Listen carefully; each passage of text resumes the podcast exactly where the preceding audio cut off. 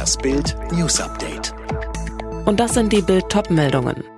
Ein Herz für Kinder Gala im ZDF. Diese Stars sitzen heute für Sie am Spendentelefon. Einmal mit den großen Stars sprechen. Heute Abend haben Sie die Chance dazu. Und das auch noch für einen guten Zweck. Statt dem Publikum sitzen heute gleich 85 Promis bei Ein Herz für Kinder an den Spendentelefonen. Aus Film, Fernsehen, Sport und Politik.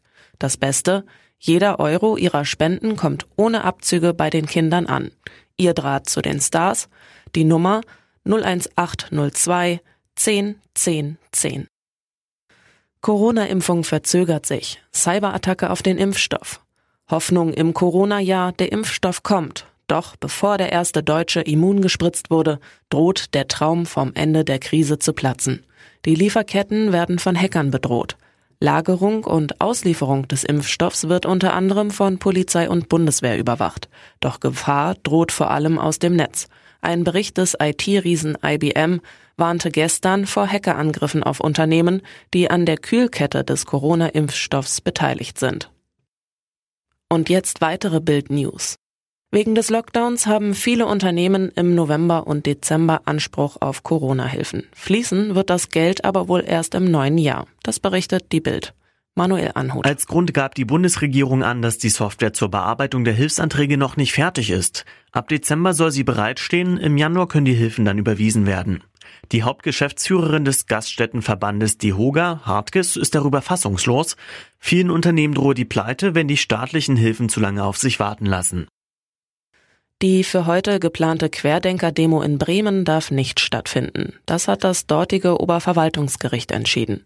Es bestätigt damit die Entscheidung des Ordnungsamtes vom Anfang der Woche. Die Behörde untersagte die Versammlung gegen die Corona-Politik, weil das Infektionsrisiko zu hoch ist. Zum Jahreswechsel laufen die Brexit-Übergangsregelungen zwischen der EU und Großbritannien aus. In Sachen Handelsabkommen ist aber immer noch keine Einigung in Sicht.